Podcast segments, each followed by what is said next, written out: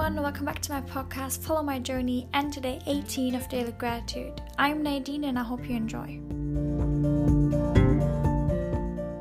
Today I want to talk to you about how grateful I am for those little mindful moments. And today I really noticed that again that when I am aware of what I'm doing and really noticing what I am doing, then I am more likely to be in the present moment and not with my thoughts wandering around in the past or even in the future.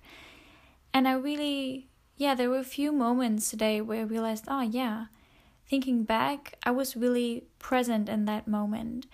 And, or even right now, while, while I am talking to you, I am feeling, for example, my feet on the ground or like how I have my hand on my heart. And that's what I want to get to is today I was, I think, pretty mindful of those feelings of or noticing those different surfaces even? Yeah for example i was walking over like i was just walking in here in my apartment and feeling the the carpet underneath my feet and feeling yeah feeling that instead of if i'm for example walking in the kitchen that the the floor there is different and that that kind of stuff. It sound might sound weird, but yeah, it's like basic things that we do every day, or yeah, that are so that we are so used to. But sometimes when we really,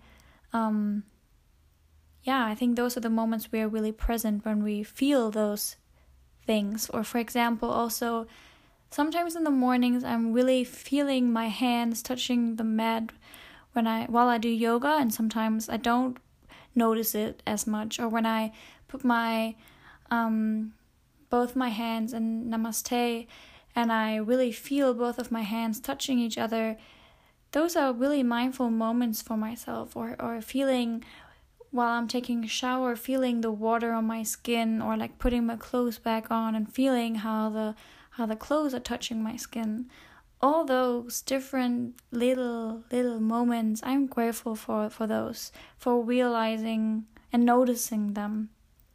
And yeah even maybe while you're watching maybe i mean what did i just say watching? Even right now while you're listening notice what you can yeah what what can you feel right now? What is what are you doing at the same moment even? Maybe like notice your feet and your hands what are they doing? What can you feel with them? All that all that or even like what can you smell? What can you hear and see at the same time while listening to my voice right now? And yeah even while while i'm talking right now like i said there are many different things happening around me that i can notice.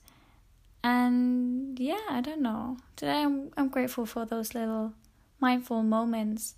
And i think the more we we can practice that we can practice for example yeah you've probably heard of it like mindful um like washing your hands and being mindful while doing it like taking your time really feeling um the water or like how you put the soap on your hand and like rub it and all that different stuff you know. It's it's really nice i think. Um, because like I said, it really gets us, puts us into that present moment, and when we are really noticing something we're doing right now, I think it's, it's, mm, yeah, it's more likely that we are in the present moment and not with our mind somewhere else, and that's why I think it's really nice to practice it even more. Anyways, um, I think I already said it now many times what I what I'm grateful for and like I explained it like quite in detail. I hope you can get something out of this episode and that you had a wonderful day so far and yeah, I will talk to you tomorrow. Bye.